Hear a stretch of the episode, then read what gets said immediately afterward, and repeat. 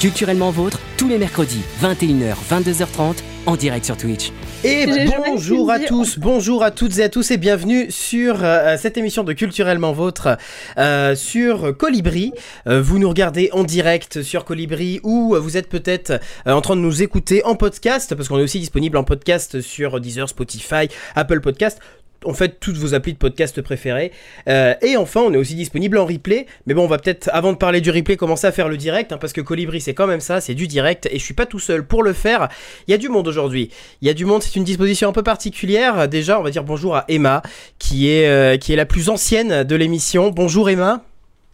Bonsoir, bonsoir à tout le monde, et puis bah du coup, bienvenue, euh, bienvenue aux. Euh, et, ouais, trop pressé de faire l'émission. Je vous ai préparé une chronique euh, dont je suis trop pressé de vous parler. On a hâte de voir, euh, de, voir ta chronique et de l'entendre surtout. tu n'es pas toute seule, il y a Maxime qui est le nouvel, le nouvel habitué de cette émission. Salut Maxime, ça va? Et eh, coucou, bah ouais, ça va super, super content d'être là. Ça fait toujours plaisir de t'avoir, tu le sais. Et tu viens aussi euh, avec une chronique. Enfin, c'est un petit peu particulier parce que du coup, il y a euh, un jeune chroniqueur dans cette émission, un chroniqueur euh, en stage, on pourrait dire. c'est Adrien. Bonjour Adrien, comment vas-tu? Bonjour, très bien et toi? Ah bah moi ça va bien, ça fait, ça fait plaisir de t'avoir de t'avoir ici sur cette émission. Et pour compléter toute cette équipe, il y a une personne qui était là sur pratiquement euh, de nombreuses émissions euh, sur cette saison et qui, pour la première fois, va aussi pouvoir parler euh, et pouvoir peut-être être vue. On te montre? On tes voiles Et bim! Bonjour Amélie qui arrive. Bonjour Amélie, qui, qui est la, petite voix technique de cette émission. Et voilà, je m'occupais tout le temps, je m'occupe encore euh, de la diffusion de, du direct avec les petits zooms sur les personnes. Et en même temps, je vais pouvoir vous parler. Voilà. Et ça, c'est beau. Ça c'est beau. Bonjour à tout le monde dans le chat aussi. Bienvenue euh, sur ce live euh, qui commence avec 11 minutes de retard. Mais bon, vaut mieux commencer avec 11 minutes de retard que pas commencer du tout quelque part. Oui, on a eu assez de galères de connexion, donc 11 euh, minutes, c'est assez miraculeux, hein, on va pas se mentir. Ah, et tiens, je, euh, je montre aussi, on a le, petit, ça, je sais même plus où est ma caméra, on a le petit mug colibri euh, de mon côté, un très, très joli petit mug qu'on avait sur l'émission de lancement, qu'on vous a dévoilé lundi dernier, sur Twitch. Mais là, on est sur Twitch, exactement, parce qu'on est revenu sur Twitch, figurez-vous. Culturellement vôtre, le Baby Star. Qu'est-ce que le Baby Star, me direz-vous bah, Le Baby Star, c'est la petite rubrique de l'émission pour se mettre en bouche, une petite mise en bouche, un petit canapé. Il y a une personne qui est née aujourd'hui, il y a quelques années, et euh, qui euh, est connue dans le monde de la culture. Il va falloir trouver quelle est cette personne à l'aide de petites questions. Je répondrai que par oui ou par non. Vous pouvez poser vos questions aussi dans le chat, évidemment. Cette personne est née, euh, du coup, le 12 janvier 1876. Quelle est-elle? 1876 1876, oui. Une personne historique? Qu'est-ce que tu entends par une personne bah, historique? Une personne célèbre, un écrivain, un peintre. Une personne célèbre, un écrivain, un peintre, ça fait beaucoup de. un homme, oui, Johan. Euh, français, non. Et euh, c'est. Qu'est-ce que tu entends par 1876 Une année. Euh, c'est, par contre, tu as raison, c'est un écrivain. Un écrivain français, un homme. Un écrivain. Français, ah, français alors euh, Non, pas français, je dis n'importe quoi. Ah, écrivain pas français. Ah, anglais euh, Non, pas anglais. Américain. American. yeah. ok, il y a trois nationalités dans le monde. Orwell, Wells. Mais Orwell, il est pas du tout américain, qu'est-ce que tu racontes hum, Non, pardon, j'ai confondu avec Huxley, qui lui est américain. Et eh bien c'est donc un homme américain qui est écrivain, oui. Je euh, non, c'est pas Taureau. Aldous Huxley? Non. Euh, est-ce que il a écrit un titre qu'on connaît tous là? Euh, je pense, alors je sais pas, si je pense que tout le monde doit connaître au moins euh, un, de, un titre qu'il a écrit, sans forcément savoir peut-être quel est l'auteur, mais en tout cas le, livre, l'histoire, elle, a, continué de perdurer. Sous divers formats. Est-ce que c'est hein. Kipling? Kipling, non. Euh, romancier, oui. Ah, Boro. De quoi? Boro? Boro? Non. L'auteur de Tarzan? Edgar Rice Boro? Non, non, non, c'est euh, un écrivain qui a été adapté en. Non, mais est-ce qu'il écrit de la SF ou de l'anticipation? Euh, C'est pas de la SF ou de l'anticipation, non. On est plus sur de l'aventure. De l'aventure? Ah, euh, euh, Robinson. Ouais. Non. Non, non, non. Ah, Donc comme je disais, hein, ces, euh, ces œuvres ont encore Ah oui, Jack aujourd'hui, London, euh, ouais, carrément. Et oui, Johan, Jack London, tout à fait. Ah, Jack Bravo. London, du coup, qui est né, Ah non, bravo, euh, Johan. qui est né un 12 janvier euh, en 1876. Euh, il devait être à peu près 17h02 euh, quand, quand il est né. Carrément, J'y étais. Euh, je suis très On- renseigné on sur constate les. que visiblement les, les écrivains américains de la fin du 19e siècle, c'était pas au programme de troisième parce qu'Adrien a pas beaucoup réagi. Oui, non. Mais en Et tout cas, tu connais, enfin, tu, tu connais peut-être ou moins de noms, euh, l'appel de la forêt, Cro-Blanc, qui sont quand même euh, parmi les, les œuvres Oui, les plus lu connues. Bah voilà, Ah. bah, les œuvres les plus connues qui, euh, qu'il a, qu'il a écrit. Et il pleuvait d'ailleurs, oui, il y a Johan. eu deux adaptations. Il y a eu au moins deux adaptations de Cro-Blanc au cinéma. Mm. Une qu'on a peut-être tous vue, qui date des années 90, si je dis pas de bêtises, et une qui a été faite euh, plus récemment, euh, avec, euh, si je dis pas de bêtises, William Defoe dedans. Il Mais est en animation Non, mais c'est peut-être, non, c'est pas Cro-Blanc. Non, C'est pas Cro-Blanc, mais c'est une autre histoire. histoire de chien. Bah, l'appel de la. Du coup. C'est possible que ça Non, soit la- l'appel de la l'appel forêt. de la forêt, c'était avec Harrison Ford, je crois, c'est ça? Et Omar Sy. Ah oui, Ah, Moi, Oui, oui. perdu en. il y a en 2-3 cinéma. ans. Il y a 2-3 ans, ils l'ont sorti, euh, c'est vrai. Mais il y en a un, je te dis, avec, euh, avec William Defoe, qui est une adaptation d'un bouquin de London, je crois. Avec des chiens aussi, dans la neige. Culturellement vôtre, tous les mercredis, 21h, 22h30, en direct sur Twitch. Alors salut, moi c'est Adrien, j'ai 14 ans, je suis en troisième et je suis actuellement en stage chez les crânes verts. D'ailleurs, je me demande si je suis pas un peu exploité parce que je suis carrément en train de dépasser les horaires prévus par ma convention de stage. Mais bon. On m'a invité dans cette émission pour raconter mon expérience de tournage avec les crânes verts. Alors les crânes verts, c'est quoi? C'est une association de production audiovisuelle avec laquelle j'ai déjà fait quelques tournages. J'ai commencé à l'âge de 7 ans en tant que comédien et là, je suis passé du côté de la technique pendant mon stage avec un week-end faire un film en 48 heures. Alors, qu'est-ce que j'ai observé pendant ces 48 heures? D'abord, une consommation de café assez importante. Mais pour revenir au sujet, on peut découper ce projet en trois étapes. En premier, l'écriture du scénario. Ils ont commencé par tirer au sort des contraintes. Il y avait une contrainte de genre, un personnage, nom et profession, un objet et une réplique qu'il fallait placer dans l'histoire. L'équipe s'est séparée en deux groupes, la technique d'un côté et les comédiens de l'autre. Au bout d'une heure de réflexion, les idées ont été mises en commun et un pitch est retenu. C'était un court-métrage fiction, comique et horrifique de quatre séquences avec cinq comédiens. Une fois cette mise en commun terminée, trois personnes se sont réunies pour écrire le scénario. Avant le tournage, une préparation est nécessaire. L'équipe s'est répartie le travail. Deux personnes se sont occupées de l'installation de la caméra et de la lumière. Deux personnes ont imaginé par rapport au scénario les costumes des personnages. Une personne a préparé le matériel nécessaire aux prises de son. Deux personnes se sont occupées du décor. Et d'autres ont préparé une bonne sous-soupe pour les autres. Alors là, vous allez vous dire, qu'est-ce qu'ils sont nombreux dans cette équipe? Mais en fait, non. On n'était que huit. On avait tous plusieurs casquettes. Deuxième étape, le tournage. Pour les besoins du film qui devait être un road movie, nous avons pu par chance utiliser comme décor le camion d'un des membres de l'équipe. Trois séquences sur les quatre se passaient à l'intérieur du camion, qui était censé rouler dans l'histoire. La première séquence du film se déroulait en extérieur, au bord d'une route de campagne paumée, où deux personnes étaient prises en stop. Pour les séquences à l'intérieur du camion, on se servait d'un projecteur qui faisait un effet lune sur le pare-brise. Ah oui, je dois préciser que l'histoire se passe de nuit. Pratique puisque le camion a été placé dans un garage son. En plus du projecteur, il y avait deux barres LED. Un pour faire les phares du camion, un autre, en rouge, pour simuler l'éclairage du tableau de bord.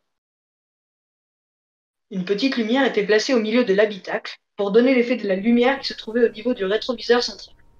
D'ailleurs, c'est bien pratique pour éclairer les comédiens, mais dans la vraie vie, personne ne roule avec cette lumière. Allumée. Bravo les gars pour la crédibilité. En fait, j'ai compris qu'au cinéma, tout est truqué.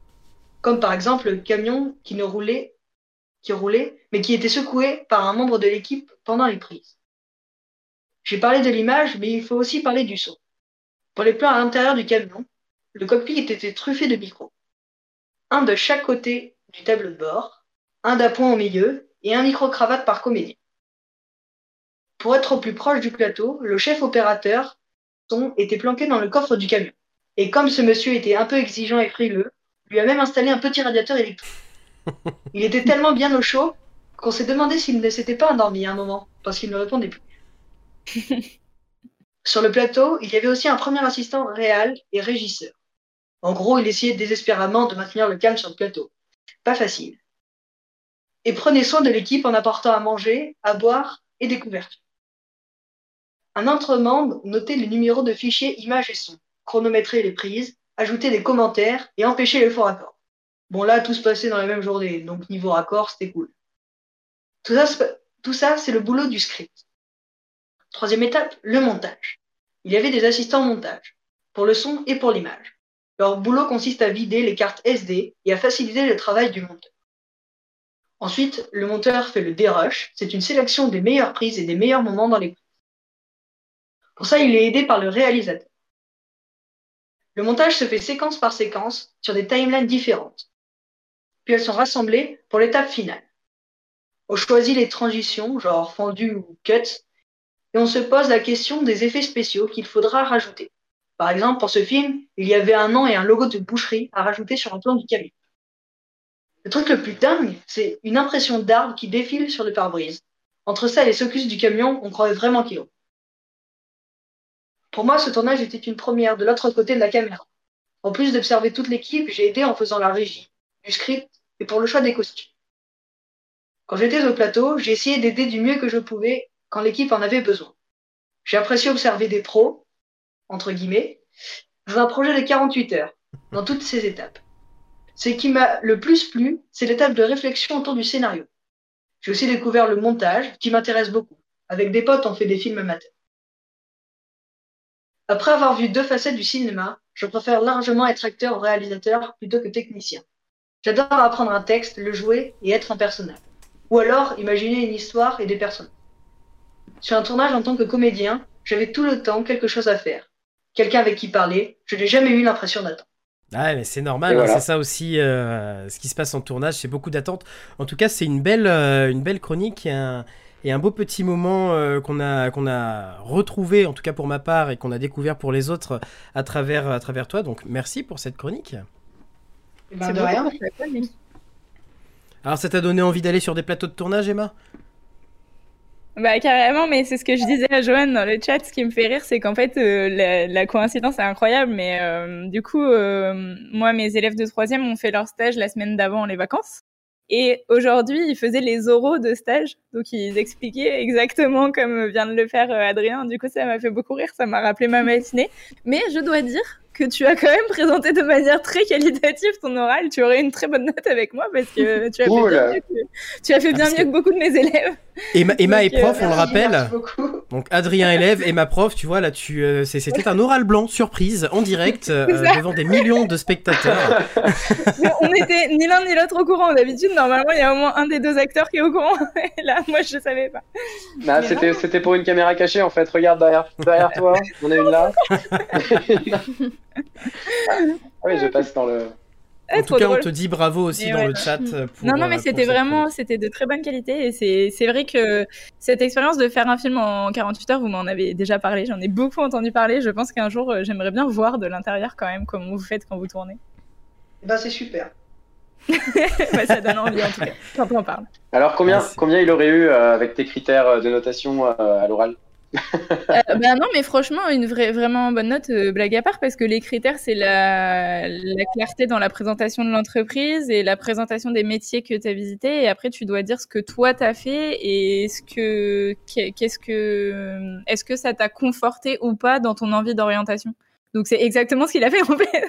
Donc tout, tout était là. Je veux dire, il y a un moment quand toutes les cases sont remplies, euh, on peut pas. J'aurais peut-être enlevé un point par principe quoi, mais mais non, non. Ah ouais, le, fameux ah, point par principe. les profs enlèvent donc des points par en principe. réalité. J'avoue ah que je suis un peu de cette école. Mais euh, non, non, j'abuse vraiment quand il y a des élèves excellents. Euh, le 20 sur 20, je recule pas du tout devant. On n'est pas là pour parler d'éducation et des, des problèmes. Euh, en plus, en ce moment, c'est c'est vraiment au cœur de toutes les, de toutes les infos, l'éducation.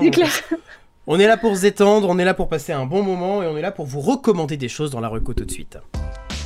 Culturellement vôtre la recommandation de l'équipe. Et la reco, bah, c'est très simple, hein. on a chacun des petites choses à vous recommander, et si vous, vous en avez, bah, on serait ravis de les découvrir aussi pour pouvoir bah, partager, parce que la culture, c'est beau, mais quand c'est partagé, c'est encore mieux. Si ça vous intéresse, et si vous êtes curieux, même pas forcément si vous voulez bosser dans le cinéma, si vous êtes curieux, je vous conseille un site qui s'appelle Upopi, U-P-O-P-I, euh, qui est un site qui recense plein d'informations sur différents aspects du cinéma, avec des infographies et des... Euh, et des frises chronologiques avec plein d'infos. C'est là où je me suis largement, euh, librement inspiré pour ma chronique sur les bandes annonces, par exemple.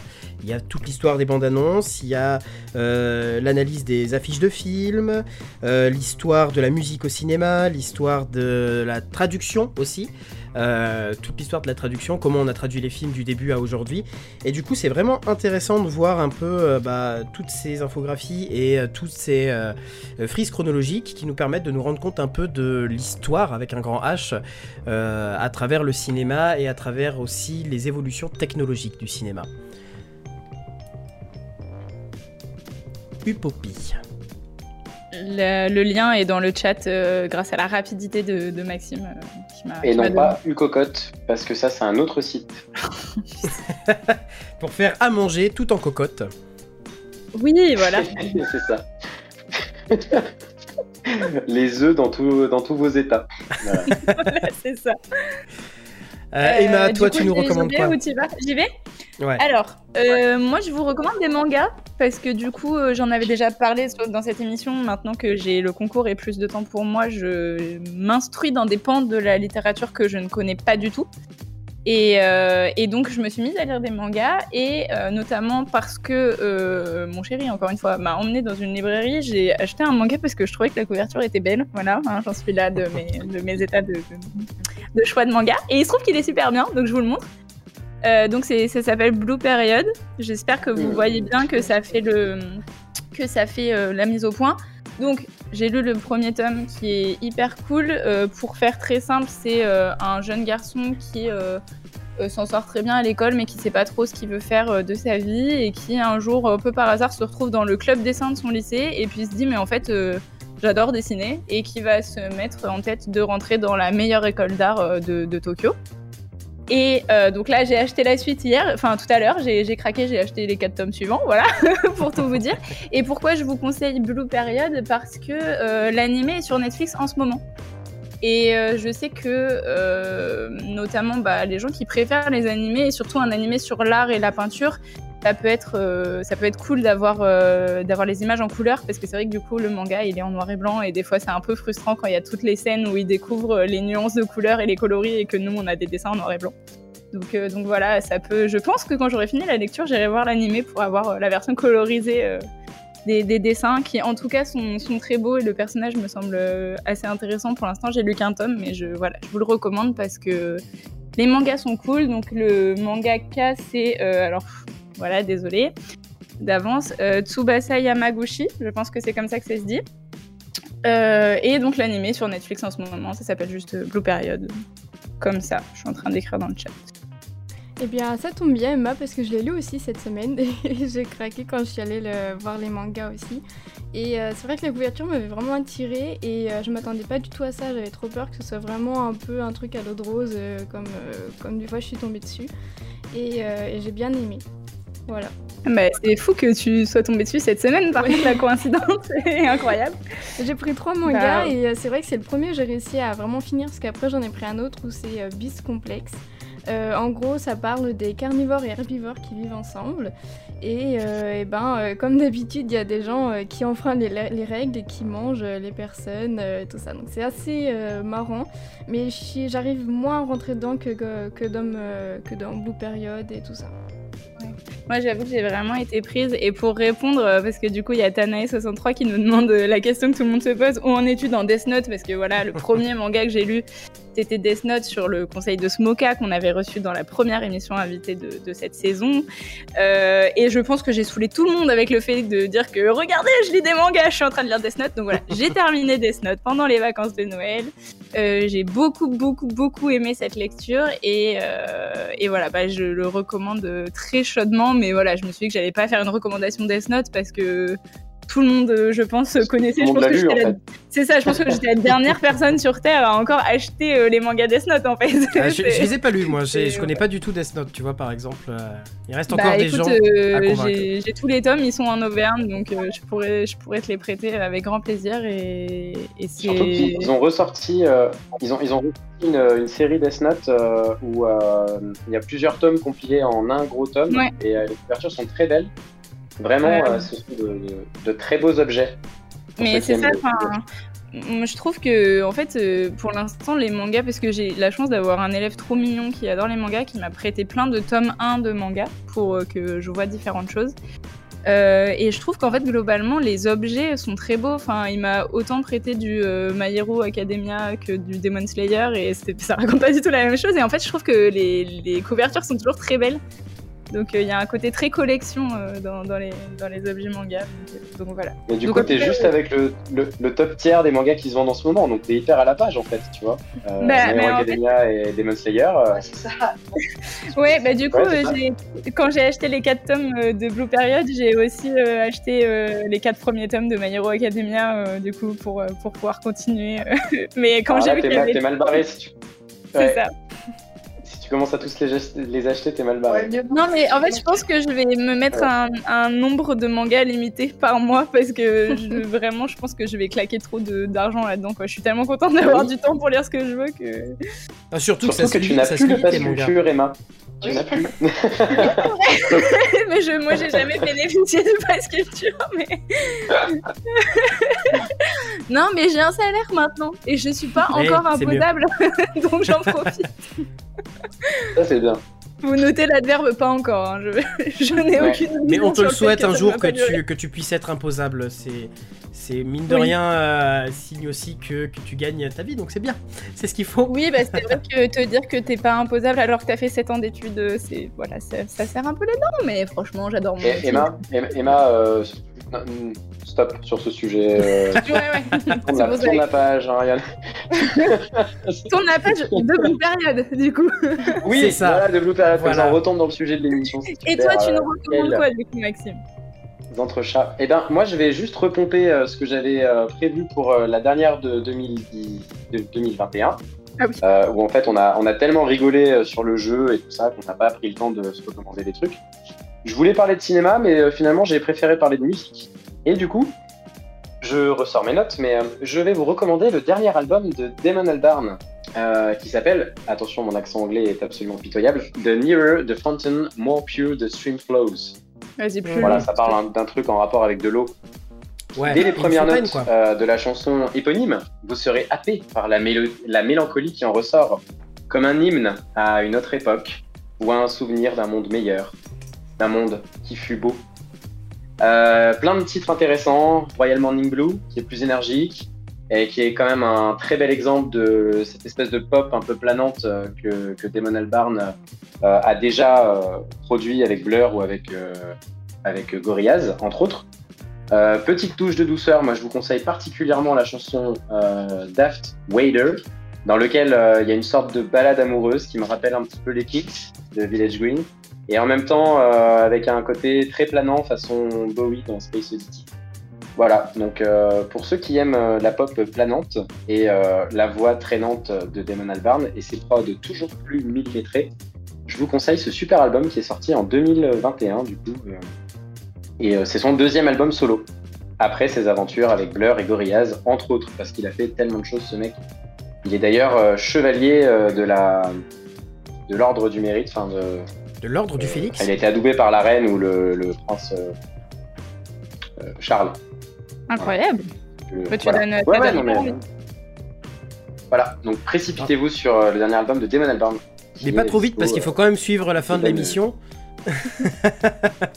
Qu'est-ce qu'il dit? Je dis précipitez-vous mais pas trop vite parce qu'il faut quand même suivre la fin de l'émission. oh, le oui, J'ai aussi quelque chose à recommander moi aussi. Oui, dis-nous. Eh ben, euh, c'est un manga, donc Emma, écoute, ça peut t'intéresser. Oui. Euh, ça s'appelle The Witch and the Beast. Alors, je sais pas si mon accent non plus est un peu pitoyable. C'est l'histoire d'une sorcière qui a été maudite par euh, une autre sorcière et qui doit retrouver bah, cette sorcière pour essayer d'enlever sa malédiction. Donc les graphismes sont vraiment magnifiques. malheureusement, je suis pas chez moi, donc j'ai pas le tome. je peux pas vous le montrer. Et bah, j'ai lu ce manga. Il me semble qu'il y a quatre tomes de sortie actuellement. Et j'ai vraiment adoré, donc je le conseille. C'est super. Je suis en train de vous chercher un lien pour euh, vous envoyer dans le chat. Mais merci beaucoup du conseil. Je, le note. De toute façon, euh, j'ai noté un milliard de un milliard, de mangas à lire parce qu'en fait la, la, librairie Mommy de Clermont-Ferrand, celle qui est avenue des États-Unis, je sais pas si euh, les Clermontois voient, ils ont fait un truc que je trouve génial c'est qu'ils ont fait trois petits euh, fascicules et ce sont les 100 BD à lire avant la fin du monde, les 100 mangas à lire avant la fin du monde et les 100 œuvres jeunesse à lire avant la fin du monde. C'est totalement gratuit, c'est sur le comptoir quand vous rentrez. Moi, je suis tombée dessus par hasard et du coup, j'ai ramassé les trois en bonne prof que je suis. c'est ça, c'est les trois. Et j'ai un milliard de, trucs que j'ai envie de lire, du coup euh, j'ai voulu faire une sélection et en fait ma sélection fait déjà 4 pages Word donc, euh, donc ce n'est pas une sélection en fait. Voilà, euh, C'est vachement intéressant de faire des, euh, des rétrospectives comme ça de, euh, de, livres à lire parce que justement ça apporte, ça, ça amène sur des horizons qu'on connaît pas forcément, qu'on a oublié aussi, parce que quand il y a des livres qui sont sortis depuis un certain moment, des fois on oublie de, de, les relire si on n'a pas, les a pas lus au bon moment. Et du coup c'est vraiment, c'est toujours intéressant de voir ce, ce, genre de liste. Quand, quand c'est tout un pan de la littérature comme bah, par exemple la BD ou le manga, si tu connais pas, si t'as personne autour de moi, moi j'avoue que personne autour de moi, à part peut-être le petit frère de mon chéri, mais enfin voilà, j'ai pas enfin, il, m'a pas spécialement conseillé de manga.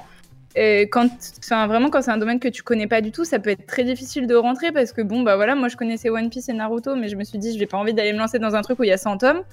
Euh, et enfin voilà, ça peut être, euh, ça peut être complexe. Donc euh, c'est vraiment bien d'avoir des, des, conseils de gens qui s'y connaissent en fait tout bêtement. Tout à fait. Euh, suivez les conseils. Euh, vous qui peuvent vous donner des conseils. Johan nous parle d'un essai féministe qui secoue bien. Euh, ne suis-je pas une femme de Bell Hooks Ça fait parfaitement lien avec ce dont tu veux nous parler, Emma. Donc je propose qu'on enchaîne tranquillement sur ta chronique et qu'on prenne la référence de Johan pour pouvoir avoir un, un livre en plus à rajouter dans notre livre. Culturellement vôtre, la chronique d'Emma. Moi, au moment de choisir un thème pour ma chronique du jour, je me suis demandé de quel sujet j'avais envie, mais genre profondément, viscéralement envie de vous parler. Et vous vous en doutez, depuis le temps que je le rabâche dans cette émission à coups de remarques subtiles et moins subtiles, l'un des thèmes qui me tient le plus à cœur, c'est le féminisme. Mais comme on pourrait consacrer une vie entière à parler féminisme, je me suis dit que j'allais essayer de resserrer un peu plus mon angle d'attaque et comme pour euh, parfaire mon portrait de prof gauchias éclairé, je suis écolo en plus d'être féministe, euh, je me suis dit qu'aujourd'hui j'allais parler écoféminisme. Alors l'écoféminisme, c'est quoi, me direz-vous? Eh bien, bah, si on s'en tient à la définition Wikipédia, qui reste quand même notre premier repère à nous tous et toutes, les anciens mauvais élèves qui commençaient les exposer la veille au soir, et oui, il est possible que j'ai fait ma chronique il y a trois heures, euh, l'écoféminisme, c'est, je cite, un, courant philosophique éthique et politique né de la conjonction des pensées féministes et écologiques. Donc en bref, Wikipédia nous dit que le mot écoféminisme vient d'écologie et de féminisme contracté. No way Incroyable, on n'y avait pas pensé. Découverte du siècle, prix Nobel de la paix pour moi et fin de la chronique. non. On va quand même faire un petit effort. Et si on part du mot écoféminisme, pour la première fois, le terme en français se euh, retrouve sous la plume de Françoise Daubonne euh, dans un ouvrage intitulé Le féminisme ou la mort, qui est publié en 1974. Dans son livre, Françoise Daubonne, elle nourrit un discours que personnellement je trouve très éclairé puisqu'elle souligne comment le capitalisme et le patriarcat qu'elle entremêle, donc elle parle de capitalisme patriarcal, donc comment ce capitalisme patriarcal peut exercer une domination violente aussi bien sur le corps féminin que sur les ressources de la planète. Et d'après elle, l'écologie ne peut exister de façon durable et viable sans une émancipation de la femme. L'un des points très importants dans son discours, c'est la réappropriation du corps féminin par les femmes. Et je rappelle qu'en 1974, la question de l'autorisation de l'IVG, donc de l'interruption volontaire de grossesse, donc de l'avortement, euh, fait encore énormément débat. La loi euh, Veil qui légalise l'avortement, elle ne passera que l'année suivante, en 1975. Et même la contraception féminine, elle n'a été légalisée qu'en 1967, c'est-à-dire euh, même pas dix ans avant euh, la, rédaction de l'ouvrage de Françoise euh, Daubonne. Donc on est vraiment dans un, moment où la question de la réappropriation du corps de la femme est au centre de beaucoup de débats. Et l'idée qu'on trouve chez Françoise Daubonne, c'est que si les femmes se réapproprient leur corps et surtout leur choix du coup d'être mère ou non, euh, cela permettrait un plus grand contrôle de la démographie mondiale parce que bah on, se, on serait plus euh, nous les femmes euh, détachées de l'astreinte à procréer qui était et qui d'ailleurs demeure encore aujourd'hui très très forte dans un monde où pourtant on a un problème de surpopulation. dès 1974, les, spécialistes d'écologie, de climat et d'environnement disaient déjà que il y avait un problème avec la population mondiale, que la population mondiale augmentait trop vite. Et euh, l'idée d'arrêter cette politique nataliste à tout prix euh, en encourageant toutes les femmes à procréer et à perpétuer l'espèce euh, était donc, était donc vraiment en vigueur.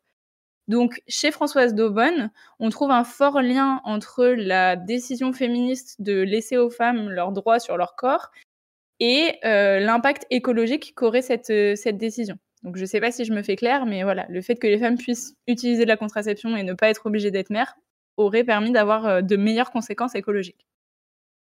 Donc ça, c'était pour les racines. Mais l'écoféminisme, il n'existe pas qu'en France, et dès le début, il, il, se développe un peu partout à peu près au même moment on a des mouvements qu'on peut qualifier euh, soit dès le début d'écoféministes, soit rétrospectivement d'écoféministes, qui existent en Angleterre, aux États-Unis et aussi en Inde dès les années 60-70. Euh, et on a euh, toute une flopée d'associations féministes et écologiques qui, qui naissent dans ces, dans ces pays notamment. Et j'ai retenu une association particulièrement intéressante. Donc elle est créée en 1979. Au départ, c'est un collectif qui donc aujourd'hui est une association et qui s'appelle, donc attention, euh, le super accent anglais, les Women for Life on Earth, c'est-à-dire les femmes pour une vie sur la Terre. Cette association, elle se crée donc aux États-Unis à la suite de l'accident nucléaire de Three Mile Island en, en Pennsylvanie. Donc ce sont 12 femmes américaines qui étaient déjà activistes dans le mouvement antinucléaire et la promotion d'énergie alternative qui décident de coupler cette, euh, ce militantisme-là à leurs préoccupations aussi de défense de la paix et de la santé pour les femmes. Et donc finalement, en 79, donc l'association naît et dès la naissance de l'association est créée une sorte de déclaration des droits de la femme et de la nature. Donc c'est ce qu'elles appellent le Unity Statement, donc euh, statement, c'est le mot qu'on utilise en anglais pour euh, traduire la Déclaration des droits de l'homme, par exemple. Donc là, on pourrait traduire ça un peu comme la Déclaration universelle de l'unité ou, quelque chose comme ça. Donc en tout cas, c'est intéressant de voir que dès le début, elles ont voulu avoir un texte fort, une charte pour euh, bah, un peu cadrer leur mouvement et donner des règles en fait dès le départ à leur pensée qui était pourtant bah, assez nouvelle. Donc, en tout cas, l'écoféminisme, dès le départ, c'est vraiment un mouvement international, c'est un courant de pensée qui, euh, qui se développe un peu partout. Et pourquoi je vous ai parlé en particulier de cette association-là, les Women for, euh, for Life on Earth, euh, sachant qu'elle existe encore, cette association. Hein, donc, euh, vous pouvez aller sur leur site internet, enfin voilà, il y a, y a, tout plein d'actions, etc. Donc, pourquoi je vous ai parlé de cette association C'est parce que les femmes, les 12 femmes de cette association, en mars 1980, aux États-Unis toujours, elles ont tenu une conférence intitulée L'écoféminisme et la vie sur Terre. Et en fait, cette conférence, ça fait vraiment partie des dates clés du développement de la pensée euh, écoféministe, ou en tout cas de la diffusion d'une pensée, d'une corrélation entre domination multiple vécue par les femmes et destruction de la nature. Donc ça a vraiment été un moment euh, clé de voilà de diffusion euh, de, la pensée. Donc euh, voilà, même si le mot naît sous une plume française, c'est un collectif américain qui, qui diffuse vraiment cette éthique-là. je voulais aussi vous parler d'une autre femme qui est peut-être bah, la plus connue, qui est la figure de proue de l'écoféminisme aujourd'hui. C'est une indienne. Je vous ai dit qu'en Inde, dès les années 60-70, il y avait eu des mouvements. Cette indienne, c'est Vandana Shiva, donc peut-être que son nom vous dit quelque chose. Aujourd'hui, elle est conférencière, autrice et militante écoféministe, mais au départ, elle a une formation en physique et en philosophie des sciences. Donc c'est quand même quelqu'un qui a un certain bagage euh, des connaissances universitaires. Ses combats, ils concernent principalement l'agriculture, parce qu'il faut bien se rappeler que l'Inde, c'est un pays qui a d'énormes soucis de production de nourriture, et ça, c'est vraiment une situation historique. Leur population, elle est tellement nombreuse qu'ils ont mis très très longtemps à atteindre l'autosuffisance en production de nourriture pour euh, simplement nourrir la population des Indiens et Indiennes. Et d'ailleurs, je ne sais même pas si avec l'augmentation de la population, ils sont encore autosuffisants aujourd'hui. Je sais qu'ils l'étaient au milieu du XXe siècle. Je ne sais même pas si l'Inde est encore autosuffisante aujourd'hui. Donc en tout cas, cette surpopulation euh, entraîne une tentation de la surproduction, de la production de produits de moins bonne qualité parce qu'ils sont moins chers. Et en fait, elle a été une des premières à souligner que ça a des impacts énormes autant sur l'environnement, parce que c'est plus approuvé que les OGM, les pesticides créent énormément de pollution, d'appauvrissement des sols, etc. Mais ça a aussi eu des énormes impacts sociaux parce que la population indienne a eu de très grands problèmes de santé, de malnutrition, de carence, et j'en passe. Donc en fait, elle a été une des premières à souligner ce lien très fort entre euh, bah, les problèmes environnementaux et les problèmes sociaux, et donc le fait que euh, l'agriculture de masse euh, n'était pas une solution. Donc les premiers combats de Vandana Shiva, ce sont la lutte contre les OGM. C'est d'ailleurs encore ce contre quoi elle lutte le plus aujourd'hui. Elle lutte aussi contre le brevetage du vivant et elle promeut une agriculture biologique plus traditionnelle pour s'opposer aux géants de l'agroalimentaire. Et en fait, ce que je trouve assez incroyable avec toutes les, toutes les, les j'ai envie de dire les convictions de cette femme, c'est que dans les années 70-80, au moment où elle commence à promouvoir cela, c'est une question qui est très nationale, qui concerne bien sûr l'Inde et quelques autres pays très peuplés. Mais en fait, aujourd'hui, en 2021, c'est une question qui est devenue absolument mondiale parce que on est tellement nombreux sur Terre que je pense que beaucoup, beaucoup de pays font face à ces problèmes liés à l'hyperproduction alimentaire et l'incapacité d'être autosuffisant et de simplement nourrir euh, les populations parce qu'on n'a pas une production réfléchie, en fait, tout bêtement. Euh, Vandana Shiva, elle accompagne son militantisme de la fondation d'associations et parmi euh, les, plusieurs qu'elle a fondées, j'ai retenu en 1991 la création de l'association Navdanya. Donc désolé, je ne parle pas indien, mais Navdanya. cette, cette association, elle lutte pour la conservation de la biodiversité et elle couple en fait la préoccupation écologique avec la promotion et la défense de la paix. Et donc, en fait, le, grand euh, mantra, le grand credo de cette association, c'est qu'il faut respecter les populations, et notamment les populations autochtones des différentes euh, parties du monde, puisque chercher à les déplacer ou à contredire leur mode de vie, c'est contredire la biodiversité et euh, simplement respecter les populations autochtones, c'est respecter la nature. Donc, en fait, moi, ça me fait presque rire quand on dit que Vandana Shiva est une écoféministe parce que pour moi elle est presque éco-humaniste en fait elle, elle défend certes le droit des femmes mais ce qu'elle défend surtout, c'est qu'on ait une attitude écologique responsable pour que juste les humains euh, se portent bien et puissent vivre plus longtemps, en fait. En tout cas, que la planète n'explose pas dans les 15 prochaines années. Donc euh, voilà, c'est vraiment important pour moi de vous parler de cette figure. Il y en a un de vous qui avait une question ou non C'est bon Non, je dis ce qui serait pas plus mal que la planète n'explose pas. Euh. Ouais, bah c'est clair, hein. c'est clair que ça en préoccupe euh, c'est pas une question, mais est-ce que finalement, euh, le... c'est plus pour faire chier, mais est-ce que le féminisme n'est pas un humanisme de base?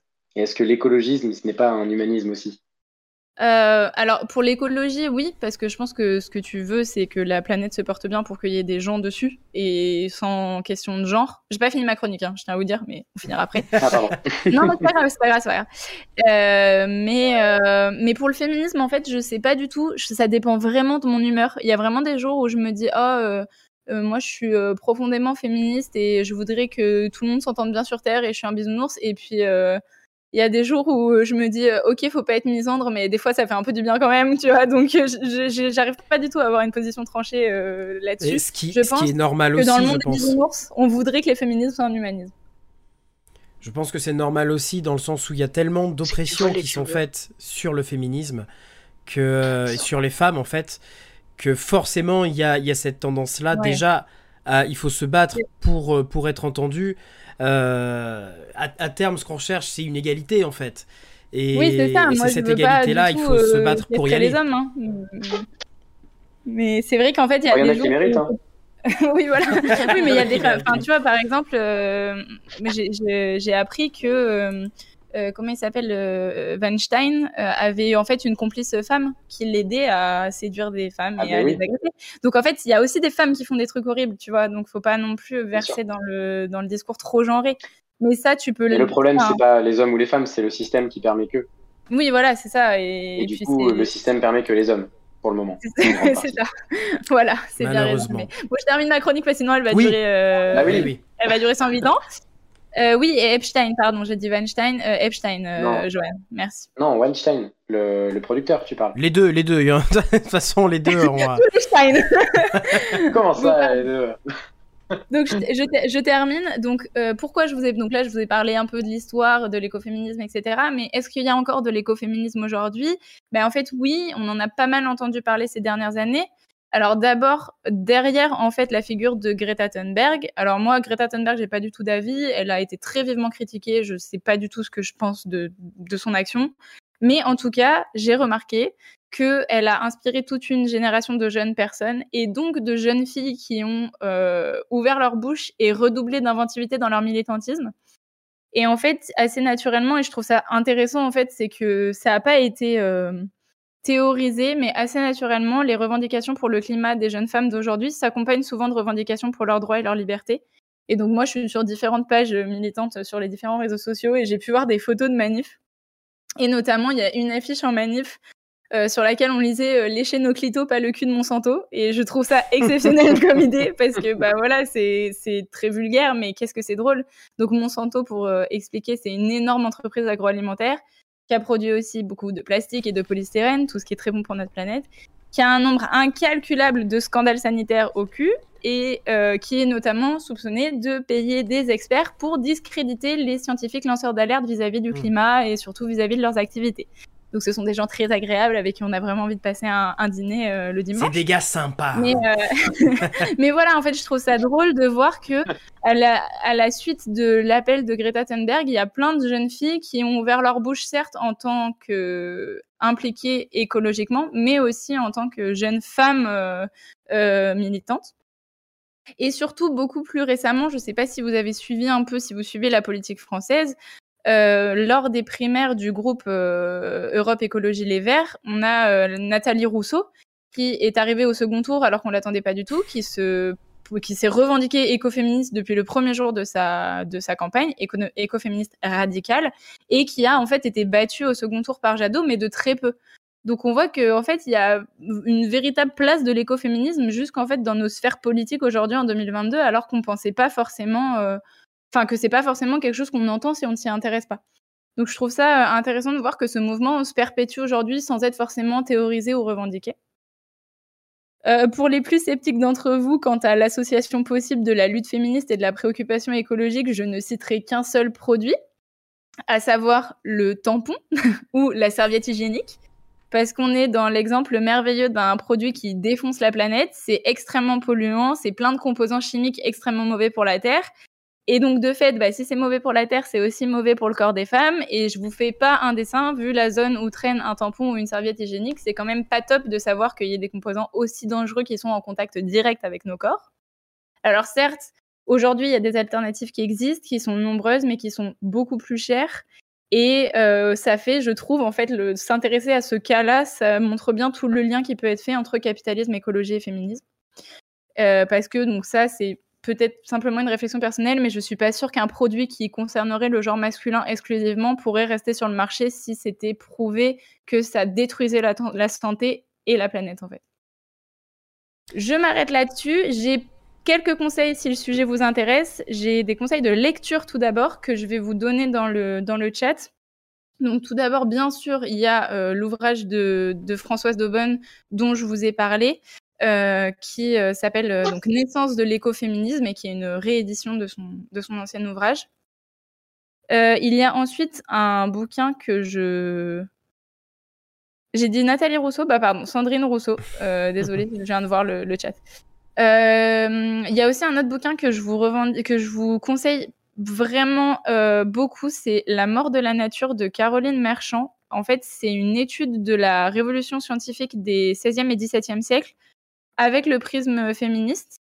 Et en fait, c'est intéressant de voir que euh, elle dit que avant qu'on ait plein de découvertes scientifiques, la Terre était vue comme une divinité féminine qui était adorée.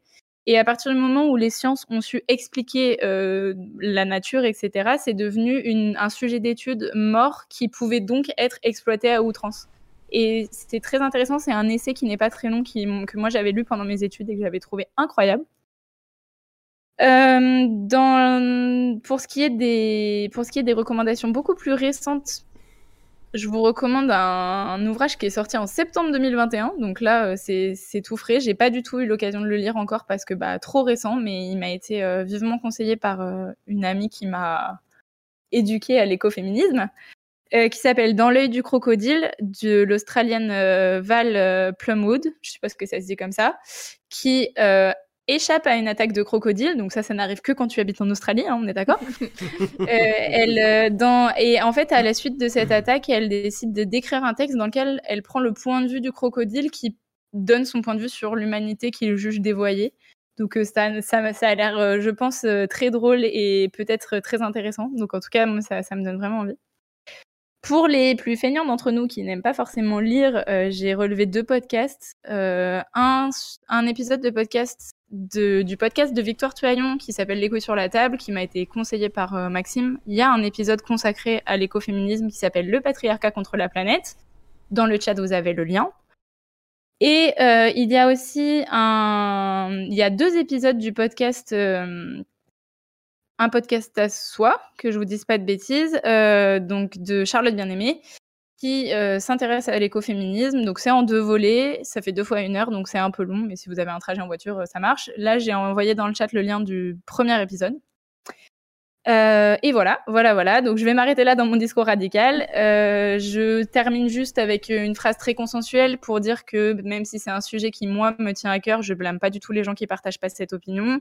Voulais juste parler de ce courant de pensée qui me séduit et que je trouve pertinent. Vous avez tout à fait le droit de ne pas être sensible au féminisme, à l'écologie, ni euh, aux deux.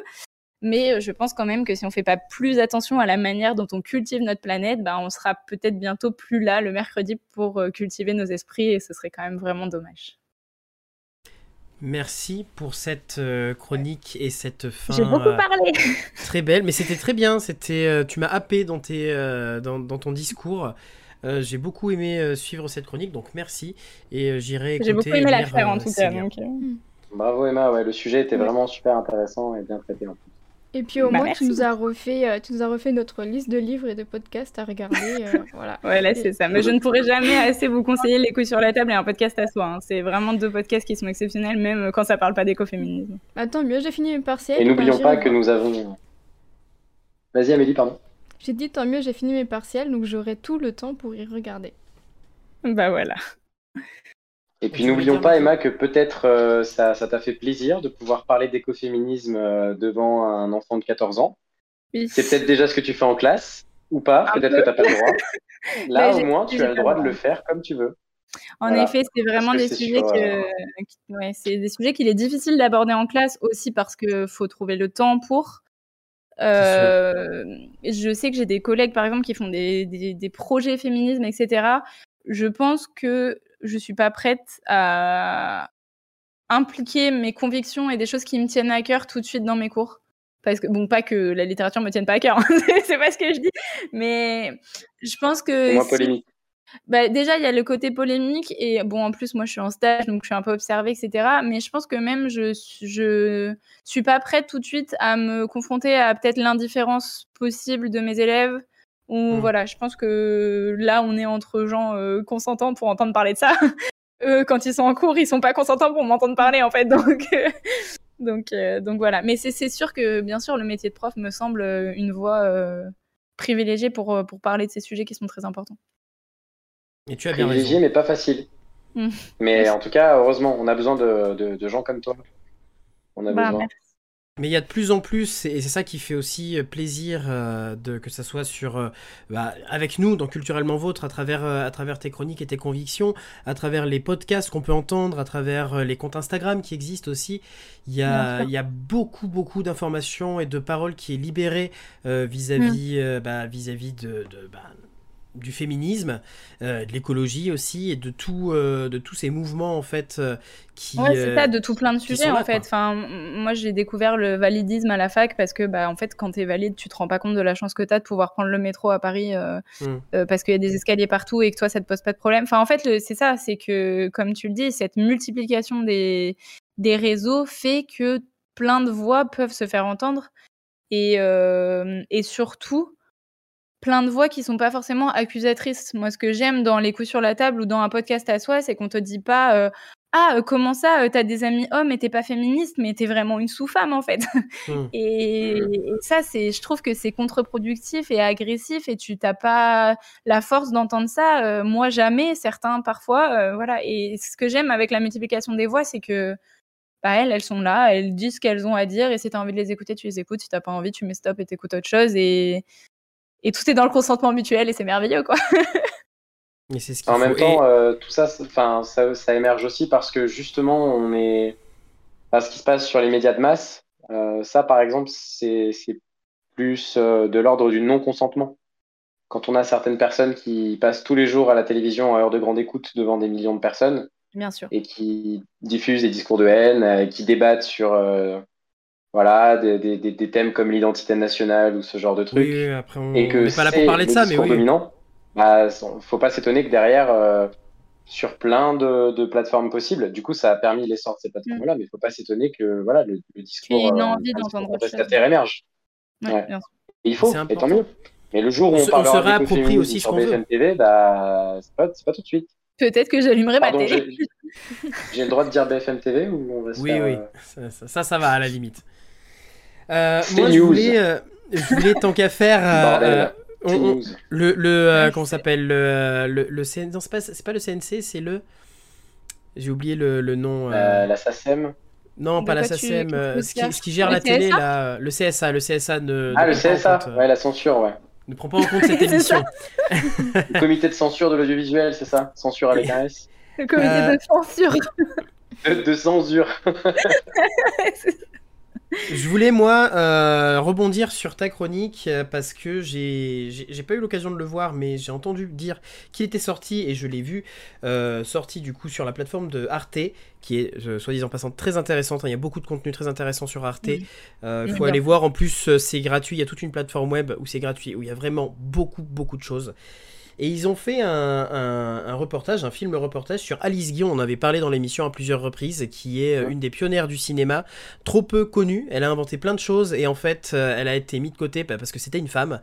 Et du coup, euh, il y a Alice Guy, l'inconnue du 7e art, qui est disponible sur Arte, qui est passé à la télé et qui maintenant est disponible en replay sur les plateformes d'Arte. Donc je vous conseille vivement d'aller voir ce documentaire. Dans le chat.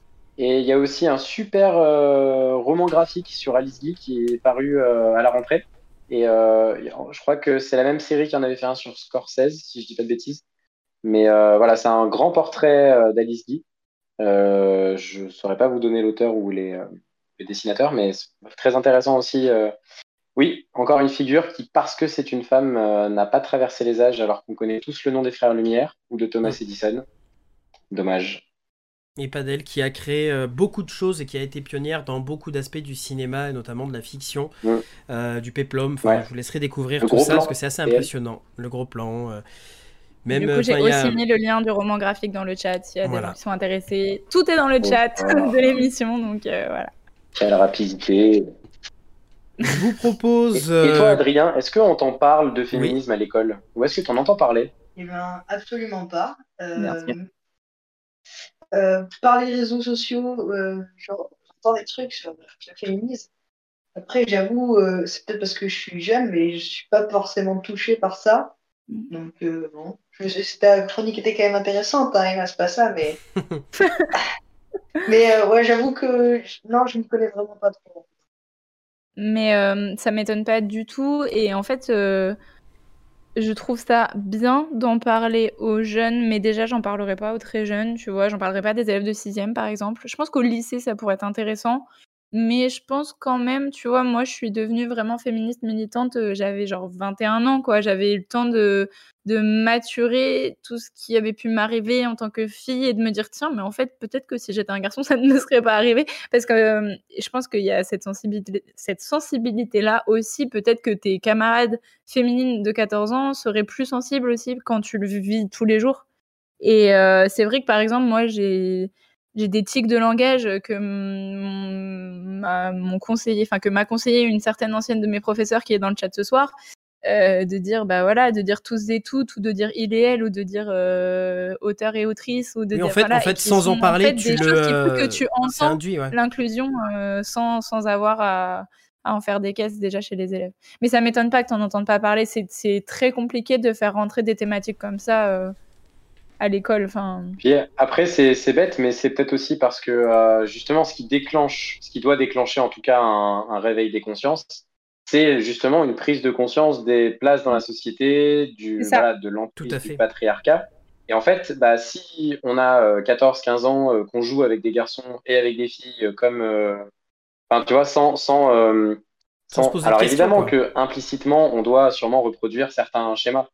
Mais moi, je, pense, et en observant, j'ai quand même passé pas mal de temps avec des enfants, que ce soit en centre aéré ou à l'école, bah, en fait, les rapports sont vachement plus égaux entre eux. C'est-à-dire que oui, il y a des rapports de force qui s'expriment, mais ça va souvent des deux côtés. C'est-à-dire, c'est, enfin, moi, j'ai souvent vu euh, des petites filles euh, faire la loi, tu vois, et euh, vraiment, et c'était pas, et, c'était pas dérangeant en fait, ni pour les garçons, ni pour les filles, et tout allait bien. Et en fait, c'est quand les adultes euh, peut-être essayent de trop euh, vouloir s'immiscer dans les rapports et, rappeler que oui, non mais non, ta place, toi c'est là, puis toi ta place c'est là. Euh, tu vois, par exemple, le centre aéré, c'est con, mais tu, tu, dis à un petit garçon, non mais arrête de jouer avec la poupée. Bah non, en fait, s'il a envie de jouer avec la poupée, il joue avec la poupée. C'est quoi le problème? C'est exactement ce que j'ai vécu pendant toute mon enfance et j'ai mis hyper longtemps à comprendre que. tu pouvais pas jouer quand on disait de moi que parce que je jouais au foot dans la cour de la récréation, ah j'étais un garçon manqué, que cette expression elle était horrible, mais ça je l'ai compris à 22 ans, tu vois. Emma, lâche ses clés de 12 et va, jouer à la Non, mais c'était ça. C'était ça, ou même, enfin, plein de choses, ou, euh, ou parce que je refusais de mettre des robes. Enfin, je me souviens que la première fois que j'ai mis une robe, c'était un pari avec une copine et j'étais en quatrième, tu vois. Et genre, c'était euh, l'événement euh, de la classe que, machin, j'avais porté une robe, tu vois. Enfin, et je me disais, mais c'est fou parce que tu ferais jamais ça. parce qu'un mec a mis un jean, tu vois. enfin, c'est, Et en fait, il y a plein de choses dont tu te rends mm. compte après coup, voire très longtemps après parce que en fait tu vois un film où il y a une situation qui te rappelle un truc que tu as vécu ou tu lis un livre ou tu entends une chanson ou tu vois une pub. Et en fait enfin c'est ça c'est moi c'est un podcast hein, qui m'a fait me rendre compte que dire garçon manqué c'était horrible en fait. Et ça m'avait pas choqué jusqu'ici. Donc euh, c'est sûr qu'il y a des trucs très ancrés. Moi mon, mon grand dame c'est que les jeunes enfin les petites filles et jeunes filles sont très bonnes élèves euh, jusqu'à la seconde et qu'après on leur dit non non mais n'allez pas faire des maths c'est pour les garçons quoi Mmh. Et qu'en mmh. école d'ingé et en prépa maths, t'as que, as que des garçons. Et que moi qui ai fait une hippocagne et une cagne, euh, il y avait 80% euh, de filles. Et que les garçons qui étaient là étaient très efféminés. Enfin, et, inversement, pour, pour, comme tu dis. En, en L, on était, euh, enfin, on était une petite classe, hein, on était 10-12, on était deux garçons, et pendant un moment, j'étais tout seul aussi, le seul garçon de la classe. Et plus grave que ça, parfois, elles font des années d'études pour un métier qui va pas être qualifiant, alors que pour les garçons, c'est enfin, moins pensable. mais moi, je, me dis, tu vois, à ma petite échelle de professeur de français, euh, il y a 10 profs de français dans le collège où je suis, on est 10 femmes. Et à la fac, euh, donc, euh, où j'ai étudié donc, les lettres classiques de manière un peu poussée à la Sorbonne, je n'avais que des profs mecs, quasiment, tu vois. Mmh. J'ai eu, juste pour préparer l'agrégation, j'avais trois femmes et tout le reste c'était des hommes. Donc quatre femmes. Enfin, tu vois, c'était pas du tout équilibré. Et je me dis, mais on est à la base au collège, à la prime, euh, en primaire, au collège, au lycée, on va mettre les femmes parce que c'est moins qualifiant, mais par contre les grands pontes, ceux qui seront euh, habilités à diriger des recherches et maîtres de conférences, bah, ce seront les hommes. Et je me dis mais quelle frustration. J'ai envie de pousser les petites filles à faire des études, et en tout cas à faire les études qu'elles aiment et à y croire. Je, vais être optimiste et me dire que c'est quelque chose dont les consciences ont été euh, maintenant euh, plus, euh, plus nourries aussi de ça. et il y a un changement qui, qui s'établit. Alors ça prend son temps, évidemment, mais j'ose espérer que d'ici quelques générations, il y aura quand même un changement qui aura été. j'ose espérer, c'est un activiste C'est le cousin de. C'est José, c'est ça. Ah, non, mais après, comme tu disais au collège, euh, moi, ce que je voulais dire par, tout à l'heure par rapport au, collège et au début, le fait d'en parler, c'est assez compliqué parce qu'il y a déjà toute la prise de conscience de toi en tant que, en tant que personne, sans parler du rapport que tu as aux autres. Tu as beaucoup de. Enfin, le collège, c'est un changement déjà pour soi qui est, euh, assez perturbant. Euh, moi, je m'en souviens hein, de mon collège. Je m'en souviens, j'étais. On s'en souvient tout ce qui s'est passé. De mon collège, tu veux dire Non, mais ce que je trouve fou, c'est que tu peux même en parler avec des gens, moi, de la génération de mes parents, qui là sont jeunes retraités, qui sont capables de te parler de leurs années collège, tu vois, et qui ah se bah souviennent de certains de leurs hein. profs et tout. Tu te dis, en fait, c'est une période qui est marquante. Et je pense que euh, à ce moment-là, tu vois. collège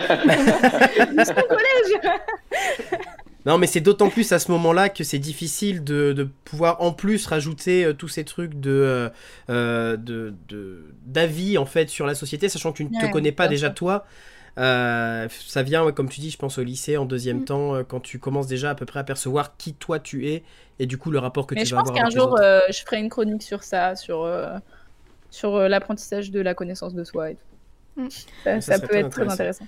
Tu veux réagir Oui. Fais-le en plusieurs parties alors, hein, parce que. Ouais. Vaste sujet.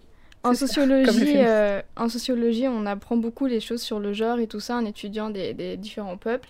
Et euh, on a vu que même aujourd'hui, euh, il y a des personnes qui vont considérer que si les filles sont un peu plus militantes que les hommes et qui sont à la limite de faire des, voilà, des, des études exprès pour les hommes, pour l'étude du pétrole par exemple ou quoi que ce soit, c'est aussi comme si elle trahissait son propre sexe en fait.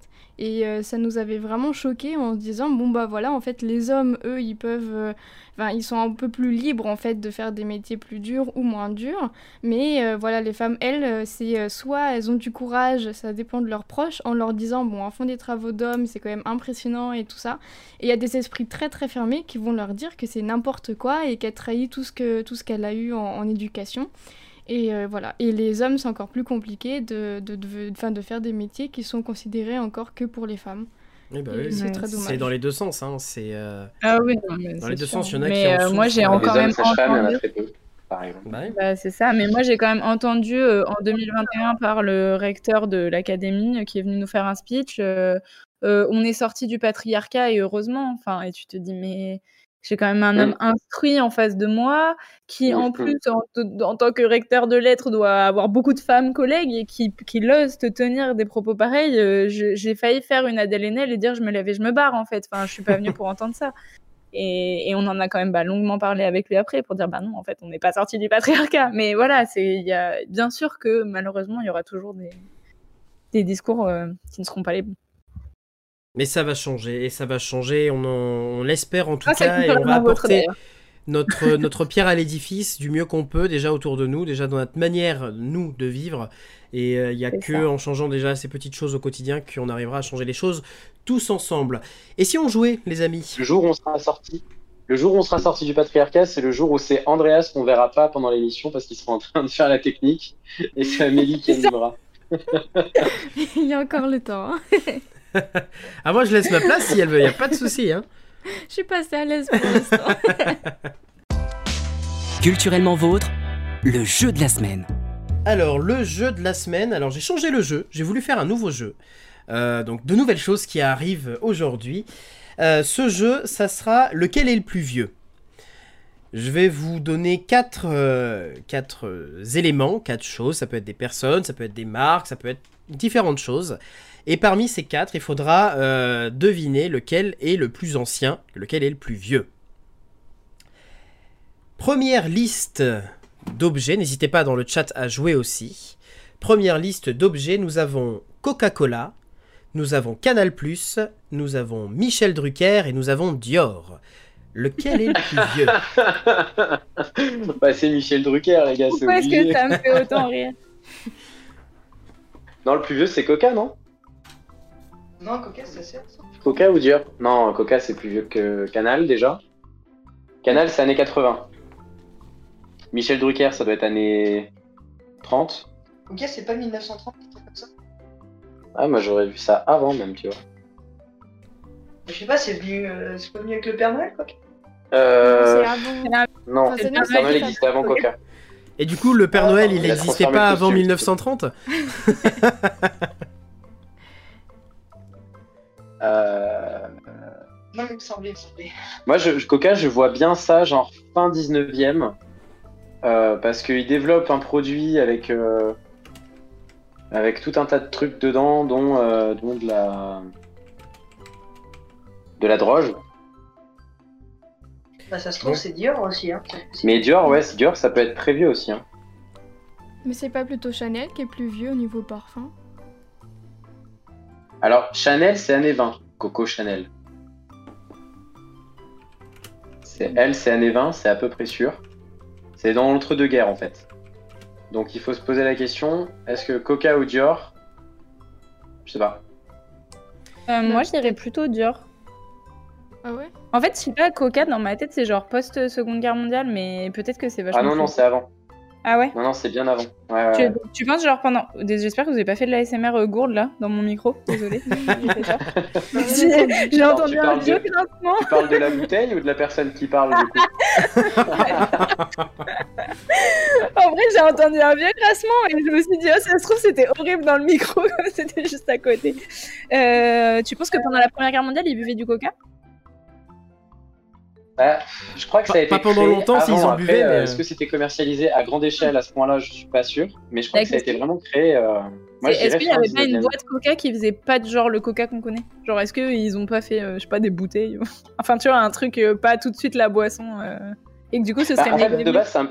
de base, c'est un médicament Coca. C'est un Ah ouais. médicament pour je sais plus quoi et euh, Bah, et, euh, coca. et il y avait de la, il y avait plus ou moins de la coke à l'intérieur, un truc dans le Ah genre. oui Quand tu dis, moi, je pensais que Oui, c'était fait avec de- des feuilles de Je coca. pensais hein, que tu parlais de quand tu disais de la drogue, tu vois. Ah non non non non non, il y avait de la vraie droge euh, qui fait mal quoi. Ah oui, d'accord. Bah peut-être Donc, Bah, je euh, euh, voilà. ouais, bah, peut-être coca alors. ouais, peut-être coca. Ouais, bah, allez, Coca. Mais voilà, Coca ou Dior, parce que bon Drucker, euh, voilà, Euh, Canal, voilà, Canal, c'est vraiment Mais, récent. euh. Enfin, c'est, je ouais pense c'est le plus 80, récent. 70, 80. Du coup, Coca ou Dior? Coca. Coca. Vous êtes plus Ouais, sur Coca. Coca Coca, let's go, ouais. Et c'est bel et bien Coca. euh, je- Ah, j'aurais dû vous donner les dates au fur et à mesure. Bon, c'est pas grave, je le ferai pour les prochaines. Trop fort. Dior, c'est 1946. Pourquoi tu les as plus Si, Ah. si. Euh, C'est euh, que j'aurais dû vous euh, pas vous donner de Coca tout de suite, vous donner les dates au fur et à mesure. Du plus récent au plus vieux, tu vois. Et moi, je pense que le Ah. plus récent, c'est Canal.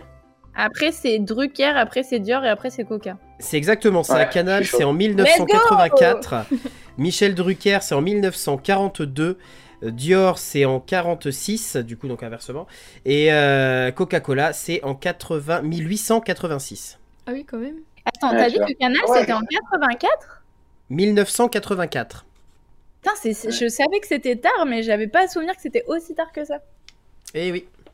Par contre, euh, en fait, Drucker, il est pas si vieux quoi. Bah ouais. 42. Moi, je pensais qu'il était dans 1900, les, voyais. années 20, quoi. Ouais, peut-être pas années 20, mais moi je l'aurais bien vu de l'âge de mes grands-parents en fait. Et euh, Ouais. 42, c'est plus jeune. Bah, mes grands-parents sont des années 20. c'est pour ça que je. Mais Ah oui, d'accord, ok.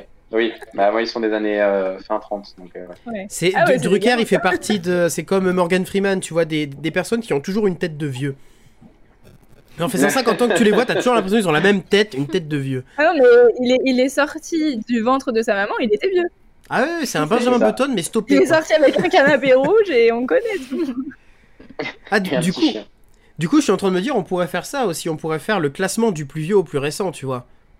Ouais, vas-y, on va essayer. On peut essayer ça, ça peut être drôle. J'ai une deuxième liste. Dans cette deuxième Et liste, comme par il- hasard, le soir où on est on fire sur le- les questions, le chat répond pas.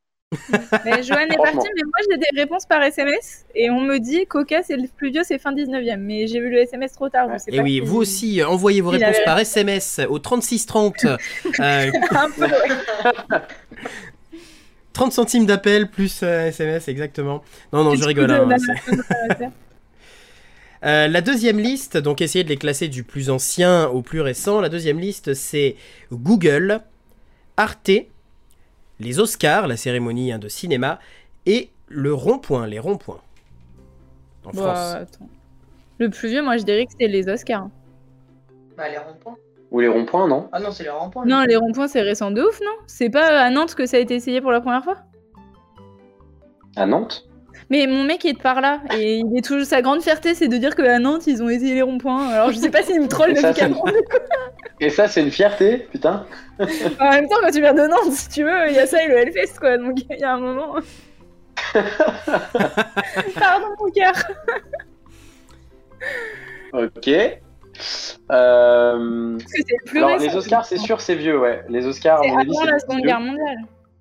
Ouais, ouais, ouais. C'est une histoire qu'ils l'ont pas fait euh, en 42 ou en 44 là, donc euh, Et c'est quoi les deux autres trucs avec Coca Il y a et- euh, Arte. avec Il y avait Google et et Arte. Ah bah Google. Bah, pour moi, le plus récent, c'est Google. Le deuxième moins récent, Oui, c'est. Arte. Et ensuite, Après, il y a, c'est les euh, ronds-points et les Oscars. les ronds-points et les Oscars. Je sais pas si on t'entend. Ah, ok.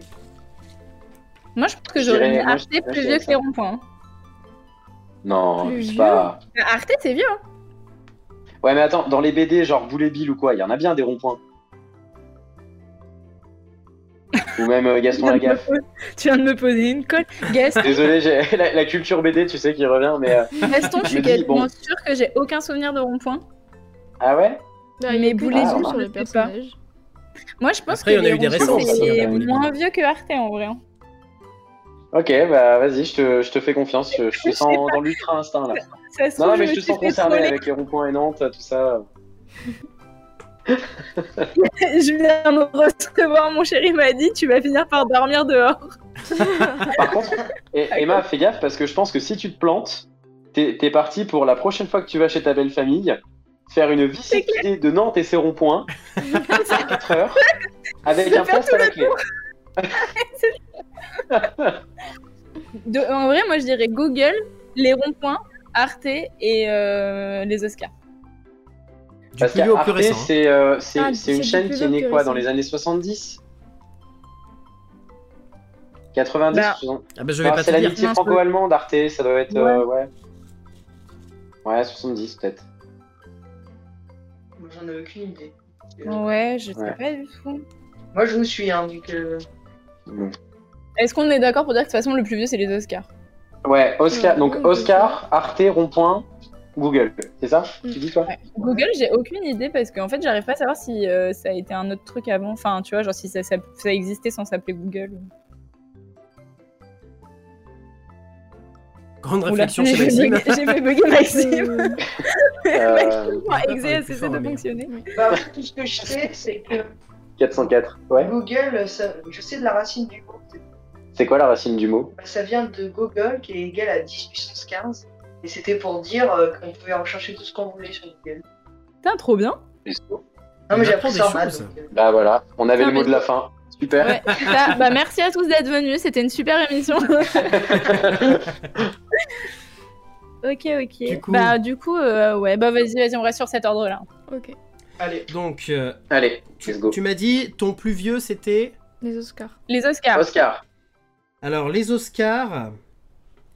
Si c'est pas le plus vieux, par Les contre, Oscars, c'est en débile. 1929 qu'il y a eu les Ah premiers Oscars. En 1991, il y a eu Arte qui s'est créé. Ah, c'est récent en fait. Ouais. Je pensais que c'était les années 70, moi. En 1998, il y a eu Google. 98 Ouais. Et en 1906, les ronds-points. Mais non C'est Ah, lui ronds-points ouais. le plus vieux. Putain, mais y a pas Ah de bah rond-point c'est vieux quand même. Et, et un des premiers ronds-points, alors peut-être qu'à Nantes aussi ça a été le cas, mais un des premiers ronds-points, ça a été le rond-point de l'étoile, là où il y a euh, la- l'arc de Eh triomphe à Paris. Paris. Ah, mais ouais, je compte pas ça comme un rond-point, comme c'est la place. Moi, je voyais le rond-point, euh, le truc qui sert à rien, quoi. Le, le truc, euh, Le tout pas une place, quoi. Non, ce- ceci dit, tu peux ne pas le compter comme un rond-point parce que pour l'avoir pris, ce rond-point de l'étoile à Paris, euh, il pas fonctionne pas comme les ronds-points normaux en fait. C'est Voilà. Il fonctionne à l'arrache. Moi, le- Il franchement, fonctionne. vas-y. En fait, il faut que tu laisses les gens passer, mais les gens ils te laissent pas passer eux.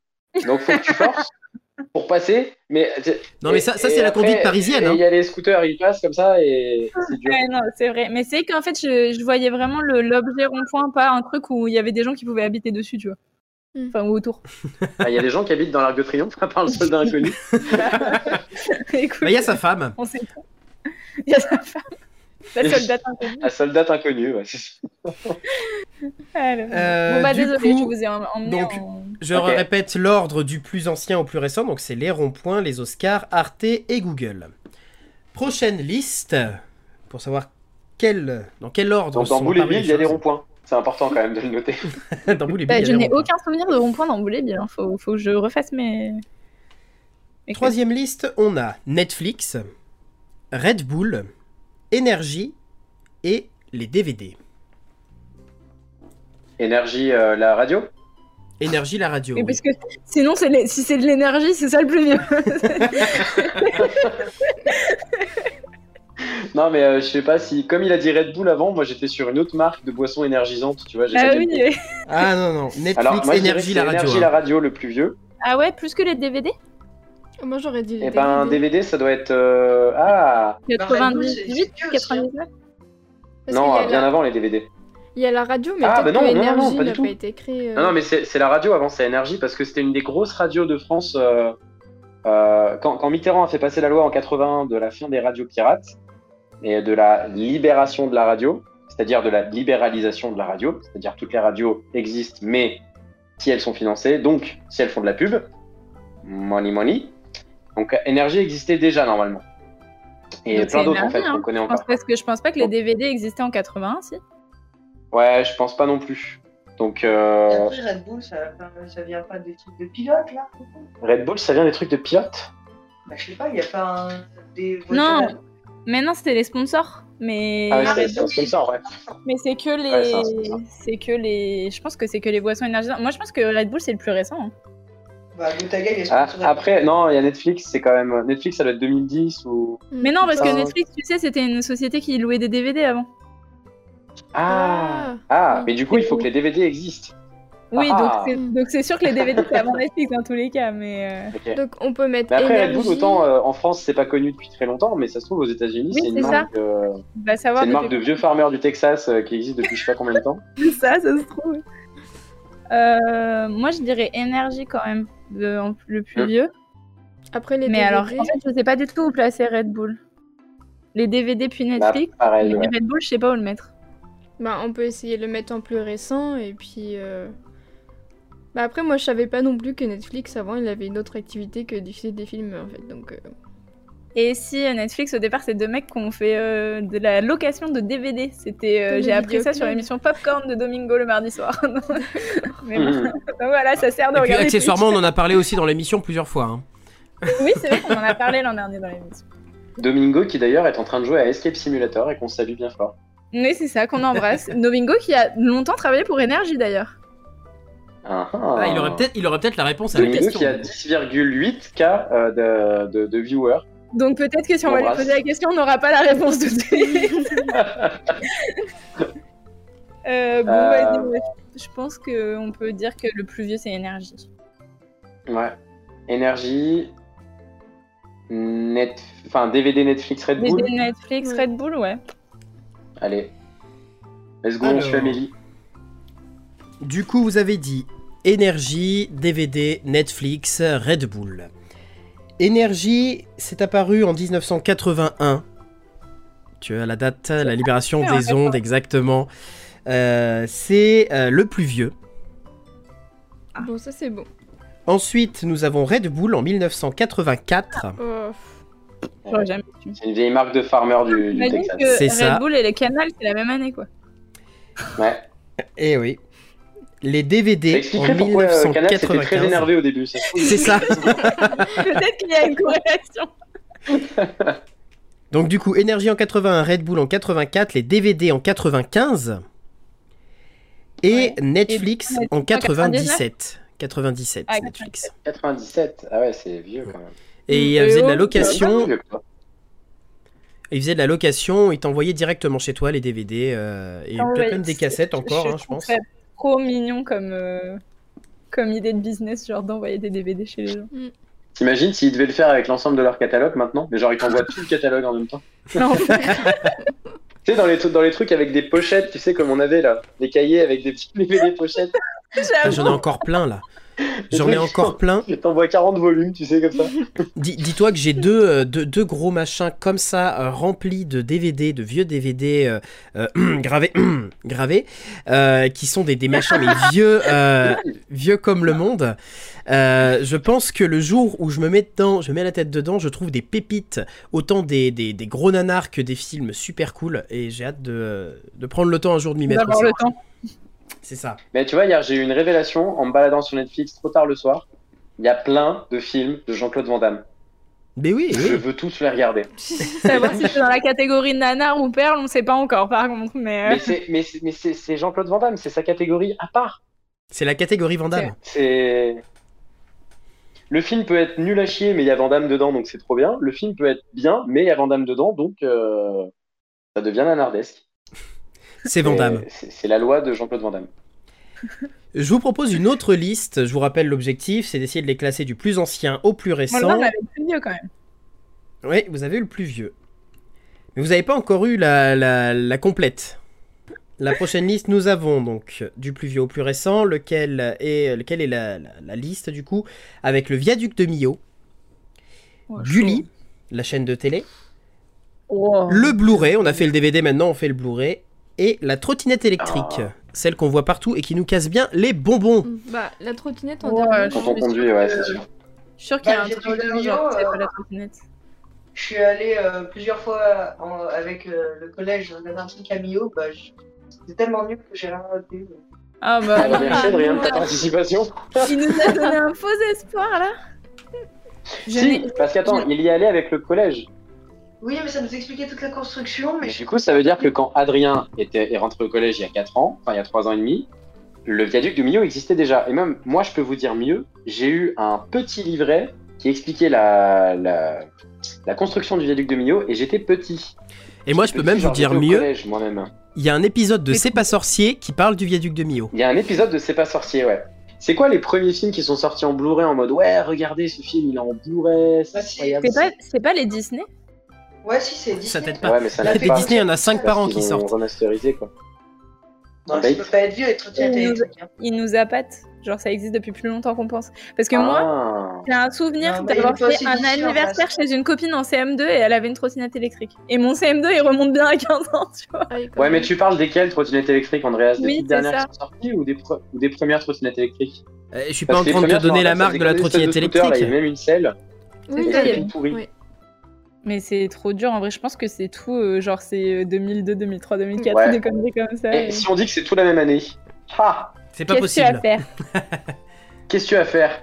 C'est pas possible. Je te dis que c'est pas possible. C'est forcément des années différentes. Comment ça, c'est Hmm. pas possible? Moi, je mettrais Gulli, trottinette électrique, Blu-ray, et le dernier, c'est quoi déjà? Les viaducs de Et Millau. Millau en dernier. Moi, je sais pas si je Moi, mettrais pas les trottinettes électriques en plus vieux, mais en même temps, faut arrêter de suivre mes cols parce que je dis un peu n'importe quoi depuis le début. Bah, Dis quoi, toi, En vrai- premier, Gulli? Moi, moi, je pense que Gulli, c'est le plus vieux. Je Ah, moi, Gulli- non, je suis pas sûre. Gulli, je le mettrais pas en plus vieux quand même. Hein. Ouais. Pas lu Moi, le je pense quand même que le viaduc de n'existait date. Je pense que le viaduc de Millau date d'avant Gulli, par contre.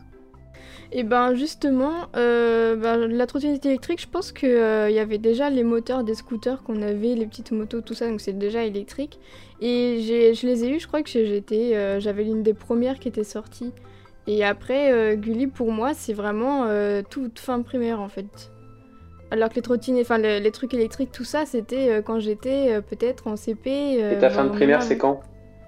Ben, fin de T'as primaire. mon âge, euh, Amélie? Ben 2008. T'es né en 80. Ouais, 2007, 2008. Ouais. Trottinette électrique, viaduc Ouais. de Millau, Ouais. euh, Blu-ray. Gulli, Blu-ray. Ah ouais, Gulli, Blu-ray. Non, Blu-ray, c'est peut-être avant quand même. Hein. Ah. Quelle est votre réponse? Je ramasse les copies. Ah, attendez, dans une minute Prenez le temps de vous relire Oh là là, je déteste. Faites des tas en bout de Euh, moi table.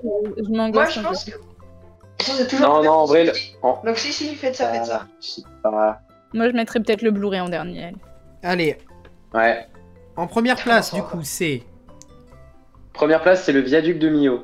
Non, la Non, la trottinette la électrique. La trottinette Ok. électrique. La trottinette électrique, ensuite. Mio. Ensuite, c'est Millau. viaduc de Millau. Ensuite, c'est Gulli. Et ensuite, c'est Blu-ray. Mais je suis sûre que c'est tout dans le même mouchoir je de prends poche. cette réponse. Euh, effectivement, on est dans des années qui sont très proches. Le Non, plus mais- vieux, c'est en 1895. Euh, ouais, bah non, là. Ouais, la trottinette électrique. La Ouais. trottinette Bah oui. électrique, la première trottinette 1895. électrique, Ah bah, bon. 1895. Elle n'était pas Ouais, commercialisée à grande Tesla, échelle. qu'il a inventé. euh. Putain, mais il date de super longtemps ton CP, euh, Amélie. Moi qui passe à voir l'une des premières, bah, alors là. Ensuite, Ah, je en crois deuxième. qu'Amélie, elle est atteinte du syndrome de Michel Drucker et du présentateur de Slam. C'est ça, en fait, elle est très vieille. Elle ne vieillit pas. Du coup, le premier, vous avez bon. En deuxième place, c'est en 2004, donc on fait un petit saut dans le temps. Moi, je dis que Euh, c'est Mio. C'est le viaduc de Millau. Oh, bon, là, Exactement. bon. L'inauguration du viaduc de Millau, j'entends, hein, il a été commencé à construire 2-3 ans avant. Ok. Facile, ouais. Euh, en troisième place, euh, c'est en 2005 que c'est apparu et c'est Ouais. Gulli. Et du coup, vous avez tout bon pour cette fois. Ah, Le Blu-ray est apparu en 2006. Donc on était vraiment sur Ah, mais trois années quand même Let's chaud. go Ah oui.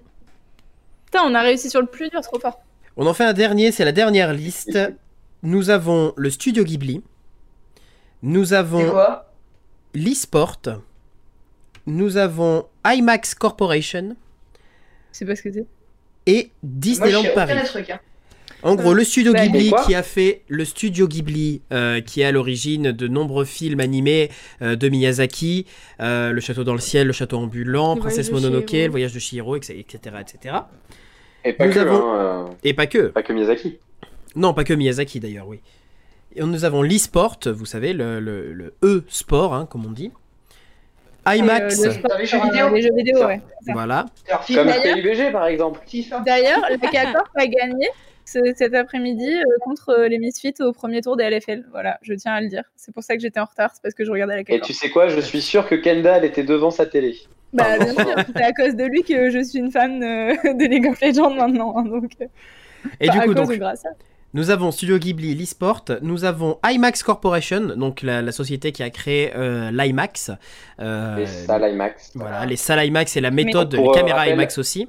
Ah oui, d'accord, oui, ok. Pour rappel, c'est un écran incurvé hyper grand, Mais ça, ça fait depuis un ou deux ans que au cinéma. un peu plus, et, euh, et avec euh, du son euh, partout. Enfin, il y, a- il y a beaucoup plus Ouais. de distribution de son. euh. C'est à la fois ça. de la prise de vue Et ça fait et, quand même un petit peu que ça existe, ça. et après Disneyland Paris, donc le parc Disneyland Euro Disney, hein, pour Hein ceux qui le connaissent sous cette, euh, sous un nom-là. peu vieux, peut-être. Bah, Disneyland Paris, c'est le plus vieux déjà, c'est Ouais, sûr. c'est ce que je dirais aussi. Mais vous êtes sûr?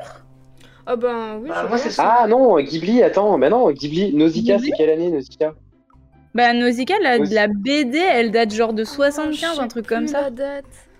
Parce que, je, j'ai- alors, je sais pas si j'ai inventé un souvenir, mais je crois que euh, Disneyland Paris, moi, je crois que euh, comme il y avait les 20 ans du parc, j'ai- c'était gratuit la semaine de ton anniversaire, un truc comme ça. Et moi, j'avais fait ça avec ma sœur parce qu'on est nés la même semaine, 6 ans d'écart, mais la, même semaine. aussi. Et, et je crois, et ça, j'étais au collège. Donc, en gros, les 20 ans, c'était, quand, on va dire, dans les années 2010, donc ça doit dater des années 90, euh, Disney. Euh, Ghibli, je pense que moi, je dirais genre les années 80, le studio Ghibli. Mais La création Ouais, Ah non, avant, avant. avant. Bah, peut-être même Bah, un je- peu avant, hein, ouais, ouais, parce que euh, Ghibli, rien que Miyazaki, il a fait 10 films. Et il met à peu près au moins plus de 5 ans pour faire un film.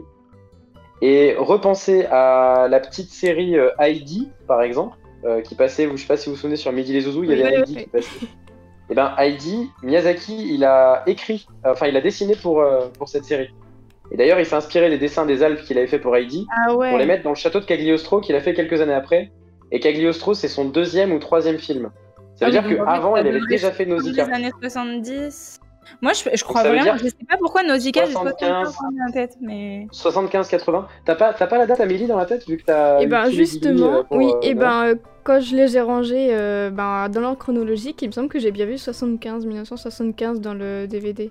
C'était Il y quoi a les deux autres l'e-sport et euh, IMAX, mais alors moi, IMAX, je n'ai aucune idée. hein. Je mettrais e-sport avant, Ouais. parce que FIFA, dans les FIFA, ça fait longtemps que ça y est. Oui, puis même, t'as- Ouais. t'avais du, de l'e-sport sur Tetris, enfin. euh, en soi. Ah, mais attends, euh, parce que si- s'il y avait de l'e-sport sur Tetris, ça veut dire que ça, c'est avant. Euh... Disneyland. Euh, oui, Disneyland, Non, ouais. c'est avant Disneyland. Est-ce qu'il y mais a le de truc, l'e-sport c'est sur que Mario e-sport- C'est ça la question. Est-ce que e-sport, ça veut pas dire euh, en ligne, compétition en ligne, tu vois? Auquel cas, il faut attendre Internet. Auquel cas, Ah oui. on peut il dire. me semble que c'est bien ça, un truc en ligne, donc euh, à mon avis, je le mettrais quand même après Walt Disney. D'accord, ok. Oui, bah oui, oui, si Ouais. on considère pas les les, En même les temps, c'est- compétitions de jeux vidéo, enfin de, de, de console, quoi. euh, oui. euh. Il va me falloir votre En même temps, c'est chaud parce que tu pouvais faire une compétition de Pong euh, sur le web de l'époque en fin 80, tu vois. et- Bah moi, j'ai, même sais, je me dis par exemple, est-ce que tu comptes les échecs en ligne ou des conneries comme ça? Enfin, ça, ça fait super longtemps que ça existe, tu vois. Les amis, Après, la question c'est est-ce que ça doit pas relever d'un jeu vidéo? Bah c'est ça. Et, euh, Qu'est-ce le que média jeu vidéo, c'est bah, le média jeu vidéo, c'est un média à part entière qui se Mm. distingue d'un jeu de plateau remis de- en façon virtuelle peut-être. Oui, mais par exemple, tu vois, je pense à toute la toute la, la hype Pokémon et tout. Est-ce que tu considères que tu peux pas faire des rassemblements de gens qui jouent euh, dans la même pièce Si, en ligne, mais- tu vois? Si, si, mais même il y avait des tournois de Pokémon. euh, mais est-ce qu'on appelait ça de l'e-sport? Je sais pas. Ouais, mais dans ça. tous les cas, Pokémon c'est sorti en 93. Donc, Ouais, coup- donc dans tous les cas, moi je pense quand même que l'e-sport c'est après euh, Disney. ouais, je dirais ça aussi, Alors. ça me paraît logique. Et IMAX, par Donc on part sur Aucune idée. Ghibli, Disneyland, pas- enfin Disneyland Paris, euh, e-sport et euh, IMAX. très bien, je prends cette réponse.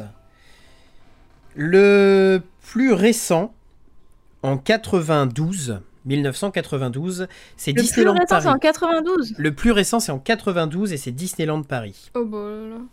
Quoi? Ah Ouais, donc ça veut dire. Non, et donc tu vois, l'e-sport c'est que c'est des jeux de mots quoi. C'est qu'ils ont dû appeler ben, l'e-sport ouais. un truc de, de programme euh, où il y avait des pixels, Ouais. euh, des couleurs. Nausicaa, la vallée du vent.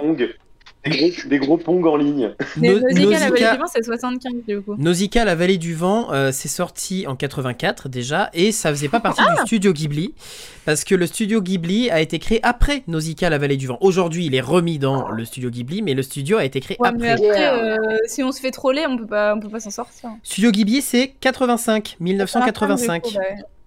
en troisième place du coup. Ok. Ah, mais du coup, c'est même le deuxième plus récent, donc ça veut dire que les deux autres sont plus vieux quoi. Mais Les attends, deux mais autres sont plus l'IMAX, c'est c'est que ça n'a pas été popularisé avant en fait, enfin commercialisé. Quoi, l'IMAX du coup? C'est qu'ils appelaient IMAX C'est ça autre- existait que au Futuroscope en fait. L'IMAX, Corporation, donc la, la- la société IMAX qui a créé donc les caméras qui filment en IMAX et les écrans qui diffusent en IMAX, a été créée en 1968. Mais ils faisaient quoi? Et ben, il Bah, créait des caméras c'est, et euh, des il écrans. faisait de l'IMAX. Mais euh, c'était, euh, oui, euh, utilisé dans des, euh, dans des à titre de, de spectacle, d'expérience, comme dans des parcs, dans des styles Ah. Futuroscope, des non choses mais même, comme ça, ça tu- évolue. t'as- tout dit en disant caméra. T'as tout dit en disant caméra. Ça se trouve, Oui, IMAX, ça doit être les dernières caméras qui font du Super 35 ou des trucs comme ça. Et du coup, donc l'ordre, si je vous le donne en entier, ça fait IMAX Corporation, eSport en 80, 1980. Euh, Mais le quoi, studio du coup, en Ghibli. 80 C'était du Ouais, C'est en fait, ils ont considéré que l'e-sport est né à partir du moment où on pouvait jouer en multijoueur à un jeu. Ah. Mais Genre, Mmh. Donc rien à voir Bah avec le en ligne en fait. Ouais. Non, non, c'est à partir pas du moment où tu pouvais jouer Internet. En Pong, multijoueur et faire une compétition avec un autre joueur. Du coup, c'est bah, comme une compétition sportive que tu fais avec euh, deux Mhm. joueurs au minimum. euh, voilà. C'était, euh, c'est là la naissance. Donc une borne d'arcade déjà, euh, si tu peux Oui, en fait, c'est ce que j'allais dire. En fait, les bornes d'arcade, ça peut déjà être de l'e-sport. Putain, Du ouf. coup, donc je répète l'ordre, c'est IMAX euh, en 68, eSport en 80, Studio Ghibli en 85 et Disneyland Paris en 92. Bah, du coup, on n'y était pas du tout. Bon, on en a Eh réussi ben, euh, c'est bien. je me coucherai moins con. Ouais, oui. clairement. Bah, là, j'ai appris plein de trucs, moi. Mais oui, savoir que Nausicaa, par contre, ne faisait pas partie du studio Ghibli. Le studio a été créé un an après. Non, mais ça, par contre, on pouvait pas. hein. Ah oui, mais c'est voilà. Après, Si c'est vous aviez qu'il a le bon été raisonnement. réintégré ensuite, euh, on est tous nés après 80. Après, après, vous avez quand même mis Nausicaa 10 ans avant qu'il soit Ouais. sorti. Non, pas Euh, moi. ça, oui, pas toi, mais. Je vous propose euh, de passer au mot de la fin tout de suite. Pas insolent. Culturellement vôtre, le mot de la fin. Le mot de la fin, c'est toi, Emma, qui nous le fait. Quel est le mot de la fin de cette semaine? Alors, je viens de l'écrire dans le chat, c'est le verbe emberlucoquer. Amberlucoquet. Rien à voir Non, avec rien à voir avec Amberlificoté Non,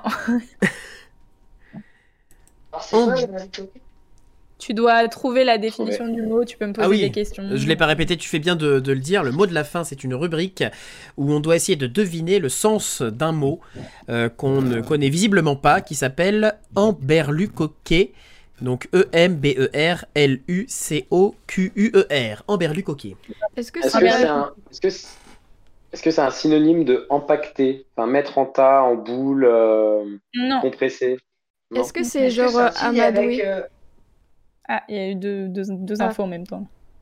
Non, mais euh, je passe mon tour. Oh, Est-ce que c'est genre manipulé, amadoué ou un truc comme ça? Non.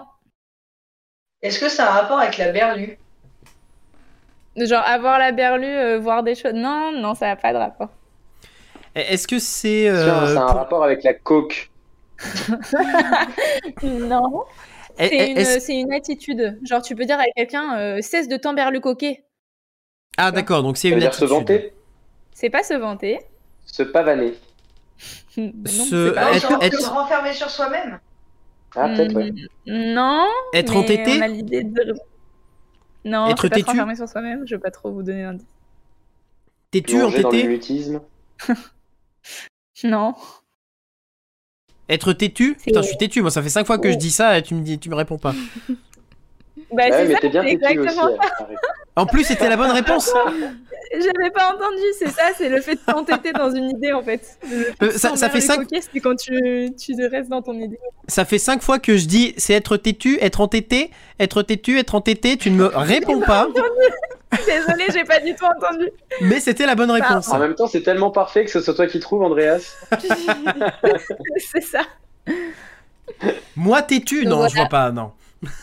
Donc euh, voilà, j'ai décidé que euh, je dirais à mes élèves euh, arrêtez un peu de vous emberlucoquer. Merci à tous d'avoir suivi cette émission. Merci à tous d'être venus euh, sur Culturellement Vôtre. Euh, vous pouvez nous réécouter euh, et nous revoir sur euh, YouTube, sur la page euh, YouTube de Colibri, qui s'appelle Colibri officiel, dont les liens sont euh, dans la description, sont dans les, nos réseaux sociaux, que je vous conseille de suivre aussi, les réseaux sociaux de Colibri avec un K, je le répète, parce qu'il y a aussi des gens qui peuvent nous écouter sur les euh, plateformes de streaming, les plateformes de, euh, de, podcast, pardon. Euh, on a Deezer, Spotify, Apple Podcast. Enfin, on est un petit peu partout où il peut y avoir du podcast. Donc n'hésitez pas. Ah, on a un extraterrestre qui arrive. Un micro qui fait un petit peu de bruit. Je crois que c'est ton micro, Emma, qui fait un petit peu de bruit. Du coup, euh, n'hésitez pas à nous suivre, à partager aussi l'émission si ça vous a plu. Ça nous permet bah, de toujours avoir un peu plus de monde et de partager, de s'amuser ensemble. Nous, on se retrouve la semaine prochaine pour une émission invitée. Et je tiens à remercier bah, toute l'équipe qui était avec moi aujourd'hui, avec Adrien, euh, avec Amélie, avec Maxime, avec Emma. Merci à vous tous pour cette émission. Ce fut une très très bonne émission. Oui, c'était trop cool. De même. Merci aussi, c'était trop cool. Ouais. Je vous dis donc à la semaine prochaine pour une émission avec invité. Et en attendant, bah, n'hésitez pas à consommer de la culture. Allez, ciao Merci d'avoir suivi l'émission Culturellement Vôtre. Tous les mercredis de 21h à 22h30 en direct sur Twitch. Retrouvez toutes les émissions en podcast sur Deezer et Spotify.